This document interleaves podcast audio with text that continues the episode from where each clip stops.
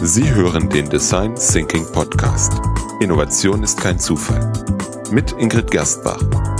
Dieser Podcast trainiert Ihren Geist, um kreativer und zielorientierter komplexe Fragestellungen zu lösen. Hallo und herzlich willkommen bei der Folge Nummer 16 des Design Thinking Podcasts mit Ingrid Gerstbach. Hallo. Ja, wir sind bei der Folge 16 angelangt und in dieser Folge geht es um das spannende Thema Fragen stellen. Ja, Ingrid, du sagst ja selber immer bei deinen Workshops, ja, das ist eines der wichtigsten Eigenschaften oder Fähigkeiten, die Design Thinker ähm, haben sollten. Es ist im Grunde auch gar nicht so einfach, die richtigen Fragen zu stellen, weil ähm, um die richtigen Fragen stellen zu können, muss ich mir vorher erst bewusst sein, was ich eigentlich welches Wissen ich eigentlich ähm, einfangen möchte, also was, was eigentlich, nach welchen Antworten ich suche. Mhm. Ähm, und vor allem im Innovationsbereich sind wir eigentlich ständig auf der Suche nach Antworten auf Fragen, die noch nicht gelöst wurden. Und deswegen, ja, ist es wichtig zu wissen, wie man richtige Fragen stellt. Das ist tatsächlich eine Kunst für sich. Und ähm, da hat sich herausgestellt, dass einige Arten von Fragen besser als andere funktionieren. Also ich könnte jetzt gleich so ad hoc viele Beispiele von schlechten Fragen nennen, weil ich das eigentlich immer wieder höre und mir denke, hm, das war's wohl nicht. Also es ist, glaube ich, leicht zu merken, was nicht funktioniert, viel schwieriger ist, aber meiner Meinung nach, ja, eben die richtigen Fragen zu stellen. Ein so ein Beispiel, ähm, man stellt eine Frage, überlegt sich vielleicht was und dann kriegt man irgendwie ein Ja oder ein Nein oder ein Hm oder so etwas Retour irgendwie einsilbig und man weiß, man ist keinen Schritt weiter. Ah, ich verstehe, du ähm, sprichst an geschlossene Fragen, also das Gegenteil von offenen Fragen. Genau. Also solche, also offene Fragen sind solche, deren Antwort nicht einfach mit einem Ja oder Nein ähm, zu beantworten sind, sondern ähm, wir wollen mit offenen Fragen beim Zuhörer eine Antwort herauskitzeln, die uns vor allem viele Informationen bringt. Ja, am besten irgendwie ähm, eine Geschichte oder etwas, wo man einfach noch tiefer hineinhaken kann. Wenn du jetzt einen Kunden oder einen Nutzer fragst, ob er mit dem Produkt, der Dienstleistung, dem Service zufrieden ist, dann wirst du halt ziemlich sicher ein Ja oder ein Nein bekommen. Und vor allem, wenn er nicht totunglücklich damit ist, dann wird er ziemlich sicher ein unverbindliches Ja herausschießen. Sozusagen so ein Ja, wo dann die Leute, wo man dann hofft, keine weitere Frage genau. zu bekommen, so in die Richtung. Diese, okay. diese ähm, typischen ähm, Marktforschungsfragen am Telefon, wo man Möglichst dann einfach schnell nur sagt, beantwortet. Ja, ja, nein, ja. ja. Ja. Ich meine, diese, diese quantitativen Fragen, die können ja interessant sein, aber. Durchaus. Also es ist ja auch, Marktforschung hat seine Berechtigung und es ist auch gut, dass wir aus der Marktforschung diese demografischen Daten heraussammeln können, weil wir dadurch auch viel erfahren. Aber gerade in dem Bereich Design Thinking Innovation reichen sie nicht aus, weil wir dadurch nur offensichtliche Dinge erfahren, die uns aber jetzt nicht weiterführen. Wenn du aber jetzt zum Beispiel die Nutzer fragst, in welcher Weise können wir das Produkt, den Service oder sonst etwas noch besser machen, dann wirst du halt eine, eine Menge an Informationen bekommen. Und je mehr Kunden du auch noch diese Frage stellst, desto mehr nützliche Informationen wirst du bekommen. Ja, alles klar. Das ist der erste Tipp, ist also keine geschlossenen Fragen zu stellen, die mit Ja oder Nein zu beantworten sind oder irgendwie halt einsilbig, sondern eben, ja, offene Fragen um ja, Informationen herauszukitzeln. Genau. Ich meine, was ich auch noch oft ähm, ähm, so erlebe, ist irgendwie Fragen, die auch einfach ein, ja, so ein bisschen eine, eine destruktive Stimmung äh, vorrufen, irgendwie die auf das fokussieren, was alles nicht funktioniert. Ähm, wie kann man das besser machen? Nee, ich habe das jetzt eigentlich in einem Projekt ähm, diese Woche gehabt. Da, also stell dir vor, ähm, der Manager will ein neues Programm einführen. Eine und, Software. Genau, und ähm, das war ein Kickoff-Meeting und das war halt irgendwie ganz spannend, weil er das Gespräch um, ungefähr so begonnen hat, ähm, dass er die Leute einführen wollte, die Dinge zu verbessern. Also es ging um Verbesserung und wir wollten dazu Design Thinking einsetzen und ähm, seine Befragung hat halt so ausgesehen, dass er die ähm, Kunden, also jetzt in dem Fall die Mitarbeiter gefragt hat, was gefällt Ihnen denn da jetzt überhaupt nicht daran? Ich, ich verstehe das nicht. Was finden Sie denn jetzt so unpraktisch? Hm. Und das hat halt nur dazu aufgefordert, dass, dass viele versucht haben, sich zu rechtfertigen und möglichst viele Punkte, was ihnen nicht gefällt, was die Unzufriedenheit ausdrückt, auf den Tisch bringt. Mhm. Und das, das war irgendwie so wie, ja, die Benutzeroberfläche, die war so schrecklich, da konnte ich nicht einmal hinschauen. Das war jetzt vielleicht ein Problem, aber kein, wie kann ich es jetzt lösen? Ähm, zumal das Problem dabei auch war, dass der Mitarbeiter jetzt einfach nur irgendwas gesagt hat, damit er um etwas sagen kann. Ja, ja weil mhm. er sich angegriffen gefühlt hat. Mhm, und mhm. ähm, inwiefern ihm wirklich das Design gestört hat, werden wir jetzt auch im Nachhinein nicht mehr erfahren, ja, weil er ja. jetzt darauf natürlich beharrt. Alternativ könntest du aber fragen, was können wir tun, damit sie das Programm wirklich nutzen? dann kann der gleiche Kunde zum Beispiel antworten, dass man ein paar kleine Änderungen machen kann und dann wäre es viel einfacher, dass man die Daten so mit, mit Drop and Down reinschieben kann oder weiß der Geier was. Also dann wird nicht auf das Problem hingewiesen, sondern du bekommst auch einen klaren Lösungsvorschlag. Mhm, da ist ja noch ein bisschen klarer, was eigentlich die Intention dahinter ist. Genau, du förderst dadurch auch das Denken des Mitarbeiters, dass er auch positiv darüber nachdenkt und gleich eine ganz andere Einstellung hat. Also wenn du Fragen stellst und damit positive oder konstruktive Antworten abfragen willst, dann ermutigst du auch gleichzeitig Menschen mehr zu tun, als nur ein Problem zu identifizieren, also sich nur auf das Problem zu fokussieren. Es ermutigt nämlich dazu, dass du Lösungen anbietest. Und selbst wenn diese Lösungen jetzt nicht unmittelbar zu realisieren sind, helfen sie aber dabei, innovativer zu denken ja, vielleicht ist eben der Mitarbeiter nicht ähm, der Designer schlechthin, der jetzt irgendwie weiß, wovon er spricht, also der jetzt sagt, ja, irgendwie die das technische Design Lösung ja. genau hat. Ja. Ich meine, das ist ja, glaube ich, generell so ein, ein wichtiger Punkt. Du sagst immer, wir müssen mal das Problem verstehen, bevor wir an Lösungen denken. Mhm. Darum geht's aber hier gar nicht, oder? Sondern es geht einfach darum, äh, Art und Fragen zu stellen, die irgendwie das Konstruktive und das Positive hervorkehren, um, um einfach diesen Denkprozess anzureden und nicht nur um zu sagen, alles ist schlecht, aber naja, dann muss man wieder zum Anfang zurück und da ist wieder die Frage, warum du eine Frage stellst. Also ah, willst ja. du dein Wissen bereichern? Brauchst du mehr Informationen? Dann ähm, muss es nicht unbedingt konstruktiv sein, aber äh, es, es gibt ja diese Redewendung, wer fragt, der führt. Und das ist tatsächlich so. Jemand, der fragt, der leitet das Gespräch auch in eine bestimmte Richtung. Der gibt den Weg vor und mit konstruktiven Fragen, die einen in eine positive Richtung zeigen, stellst einfach den Fokus der Anwesenden ganz anders ein, als wenn du jetzt irgendwie eine beängstigendere Situation durch deine Frage herstellst. Wir Menschen, wir, wir leben, wir denken durch Sprache und wir visualisieren uns vor allem auch Gesprochenes. Und wenn ich da eine Frage stelle, die mich sehr auf was nicht funktioniert fokussiert, was alles schlecht läuft, komme ich automatisch schon in eine schlechte Stimmung. Und da geht es eben darum, das Gespräch zu öffnen und Lösungen zu finden. Also da ist der Fokus auf, wir haben ein Problem, das haben wir schon erkannt und wir wollen dazu passende Lösungen finden. Mhm, das ist ein anderer Fokus.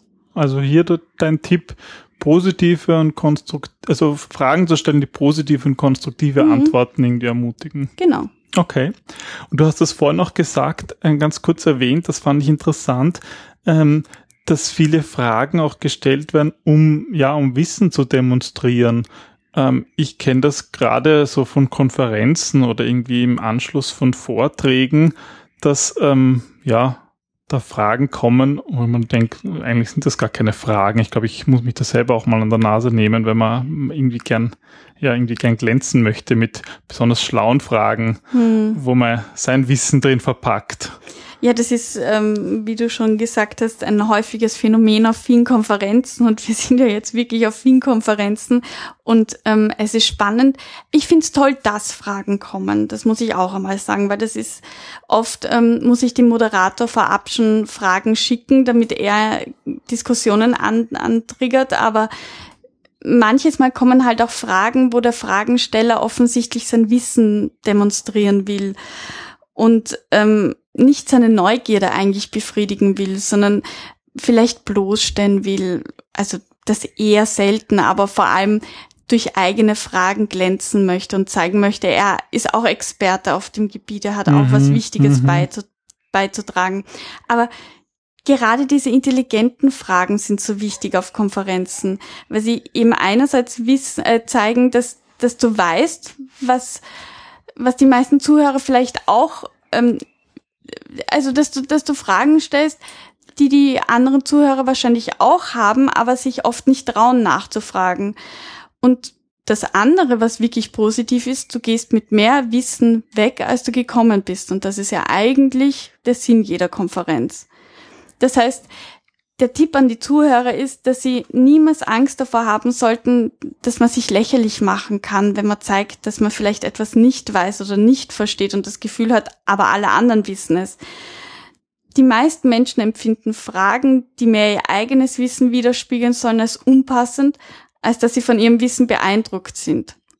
Wenn sie aber zeigen, dass sie wirklich neugierig sind, liebe Zuhörer, dann werden sie auch interessant für andere. Weil eben Neugierde, wie wir schon in einer anderen Episode hatten, macht eben wirklich sympathisch.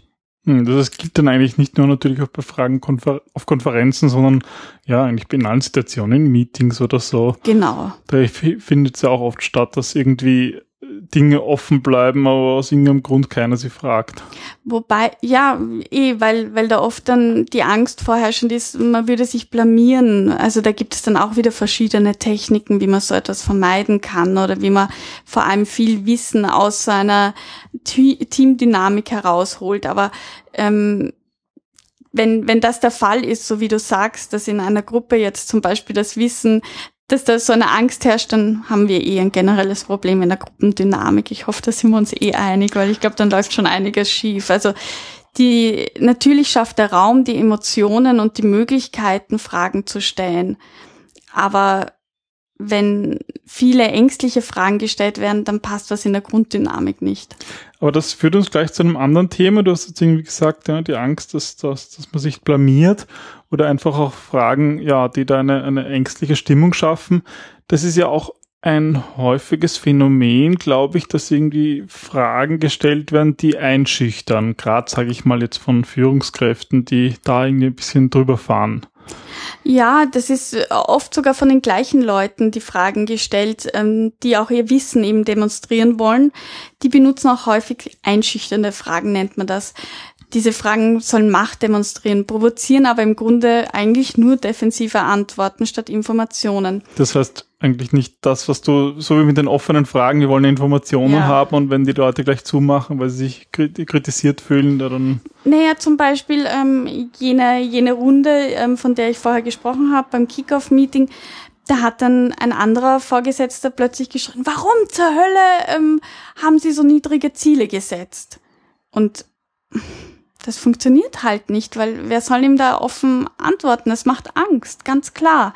Wenn er jetzt aber zum Beispiel, also in dem Fall ging es ähm, um Umsatzziele, wenn er aber dagegen fragen würde, ich sehe, dass Ihr Umsatz in diesem Monat vielleicht niedriger ist als sonst. Was meinen Sie? Was, was könnten diese Probleme verursacht haben und was können wir tun, damit wir das lösen können?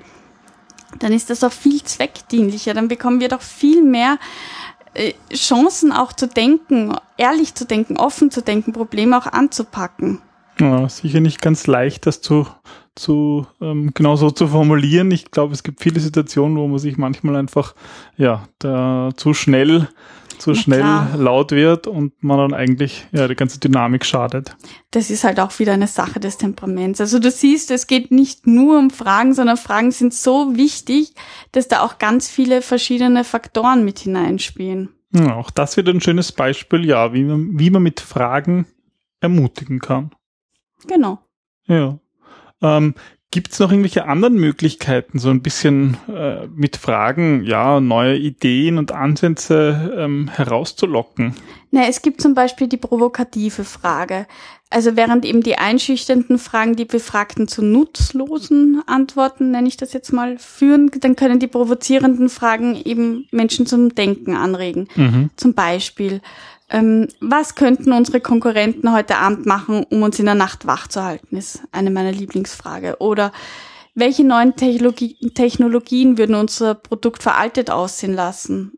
Oder ähm, wie könnten wir unser Unternehmen ohne Mitarbeiter führen? Also so, das sind Fragen, die zum Denken anregen. Weil es zuerst mal irgendwie was, weil irgendwie so ein, so ein, so ein Knick drin ist, so und so was, ohne Mitarbeiter, wie soll denn das gehen? Ah, okay. Genau, genau.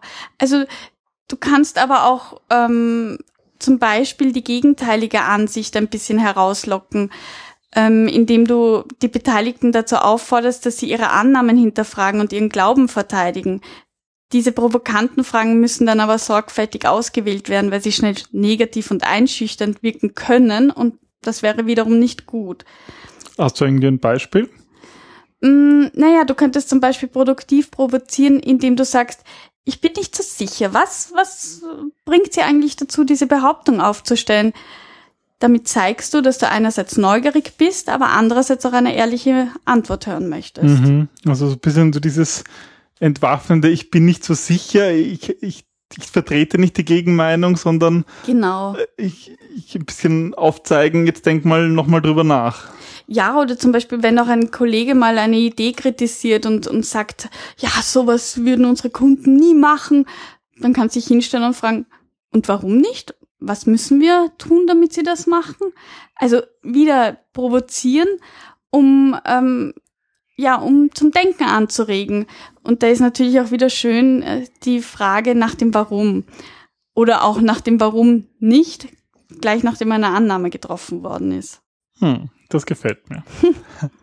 ähm, in deinen Design Thinking Jam Sessions ist ja immer ein wichtiger Schritt so zwischen ähm, in der Phase 2 beim Definieren eine Fragestellung zu finden, mit der man dann in die Ideengenerierungsphase geht. Für genau. die Zuhörer, die jetzt erst in diesen Folgen eingeschaltet haben, in den, am Anfang in den einführenden Episoden hast du auch die Phasen erklärt und eine davon, eben die Phase 2 von den vier, ist das, das ähm, Definieren.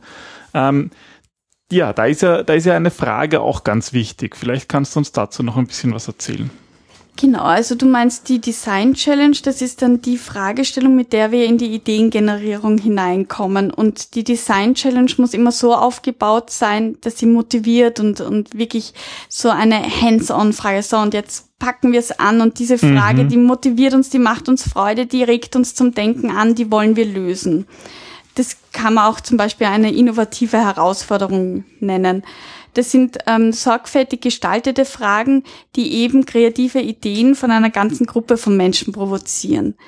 Diese Fragen beginnen oft mit, auf welche Weise könnten wir oder wie könnten wir, zum Beispiel, auf welche Weise können wir unsere Kosten reduzieren oder wie können wir unser Unternehmen noch attraktiver für junge Talente machen. Also das ist, ähm, ja, die sollen gleich als Sprungbrett dienen, um Ideen zu generieren. Ja, und das funktioniert eigentlich ganz wunderbar und ich bin immer ganz begeistert, was dann für schöne Ideen kommen, wenn man da so den, den Raum öffnet mit einer netten Fragestellung. Und weißt du, was mir am besten immer gefällt, ist, dass du, egal wem du diese Frage stellst, du wirst immer andere Antworten bekommen, weil es wieder zeigt, wie unterschiedlich unsere Perspektiven sind. Also natürlich gibt's manchmal Überschneidungen oder oft, wenn nicht, wäre es ja auch schlimm. Aber trotzdem, jeder geht mit seiner eigenen Erfahrung und seinem eigenen Blickwinkel rein und, und macht das Ganze noch ein Stück weiter und offener. Ja. Und das ist ja das Tolle an Design Thinking, dass es darum geht, dass wir all unser Wissen und unsere Erfahrung, ich sage jetzt mal, auf einen Haufen werfen und daraus the best of wachsen lassen das, das schaffen innovative, provokante Fragen so schön. Und deswegen noch einmal, bitte mit Vorsicht die Fragen auswählen, weil Fragen ganz, ganz wichtig sind und einen extremen Weg ebnen. Es ist dann auch schwer, wenn man bestimmte Fragen ähm, schon gestellt hat, dann einen, einen Umkehrschluss zu machen oder also auch den Weg noch einmal neu zu gehen oder neu einzuschlagen, weil mit Fragen hat man eben schon einen gewissen Weg geebnet. Hm, gefällt mir.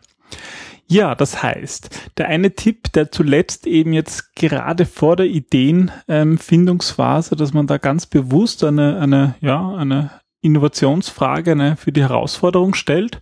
Ähm, dann der Tipp, provokative Fragen zu stellen, um Annahmen mhm. zu hinterfragen, ähm, Fragen zu stellen, die ermutigen, anstatt welche, die einschüchtern. Ja, und keine Fragen zu stellen, die das eigene Wissen demonstrieren, sondern ähm, ja, eigentlich das, die, die Neugierde zeigen. Genau. Ja, und wir sollten destruktive Fragen vermeiden, im Gegensatz dazu besser konstruktive und positive Fragen nutzen. Ja, und ganz am Anfang hatten wir das Thema der geschlossenen Fragen, also hier besser offene. Ja, hast du sehr schön zusammengefasst, danke. Ja, für ein Fazit, was ist deiner Meinung nach und die Moral von der Geschichte ist genau. eigentlich in dem Fall unabhängig davon, welche Art von Fragen ihr stellt. Versucht immer mit den Antworten das Wissen zu bereichern. Das ist sozusagen immer das Ziel von Fragen. Und darüber hinaus am Anfang immer klar machen, wen will ich warum fragen. Also was will ich mit dieser Interview-Fragestellung, ähm, mit der ja, Herausforderung, was will ich wirklich erreichen damit? Möchte ich Informationen sammeln? Möchte ich zum Denken anregen? Und erst wenn du dir dessen bewusst bist und den Fokus, die Brille dazu aufgesetzt hast, dann wirst du wirklich richtige und wichtige Antworten bekommen, die dir weiterhelfen. Hm, schön gebrüllt. Ja, dann würde ich sagen, ähm, wenn ich jetzt eine geschlossene Frage stellen würde, gibt es Fragen ans Publikum, dann werde ich keine Antworten bekommen. Deswegen drehe ich das besser in eine offene Frage um. Welche Fragen haben Sie? Wenn Sie welche haben, schicken Sie uns einfach eine Nachricht. Und ja, Ingrid wird sie gerne beantworten. So ist es. Sehr schön gemacht. Gleich das neue Wissen umgesetzt. Perfekt. Gut, dann bis zum nächsten Mal mit weiteren vielen Tipps von Ingrid zu Design Thinking und Innovation. Ich freue mich schon. Ich mich auch. Danke fürs Durchführen. Bitte. Tschüss. Zum nächsten Mal. Ciao.